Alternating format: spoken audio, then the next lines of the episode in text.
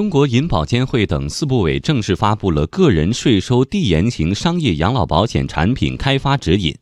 产品指引要求，税延养老保险产品设计要充分体现保险风险保障功能和长期资金管理优势，定位公共产品。与市场同类保险产品相比，税延保险产品收费项目较少，收费水平较低。详细情况来听央广记者柴华的报道。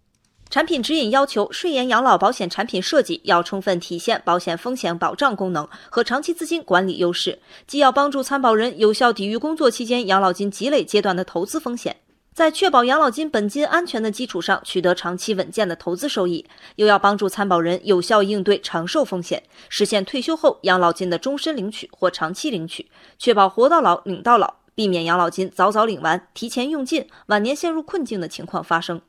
因此，要求税延养老保险产品开发应当遵循收益稳健、长期锁定、终身领取、精算平衡的原则。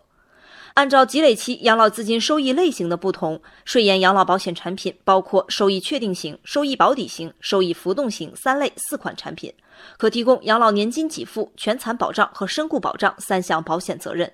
银保监会相关部门负责人表示，税延养老保险产品采取账户式管理模式。每个参保人个人账户中所交保费、费用收取、投资收益、资金总额、养老金领取情况等，都是清晰透明、可随时查询的。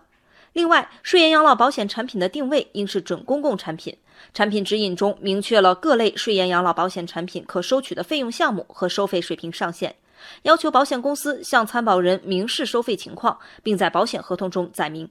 与市场同类保险产品相比，税延保险产品收费项目较少，收费水平较低。相关部门负责人表示，后续还将进一步出台配套文件，促进税延养老保险试点持续健康发展。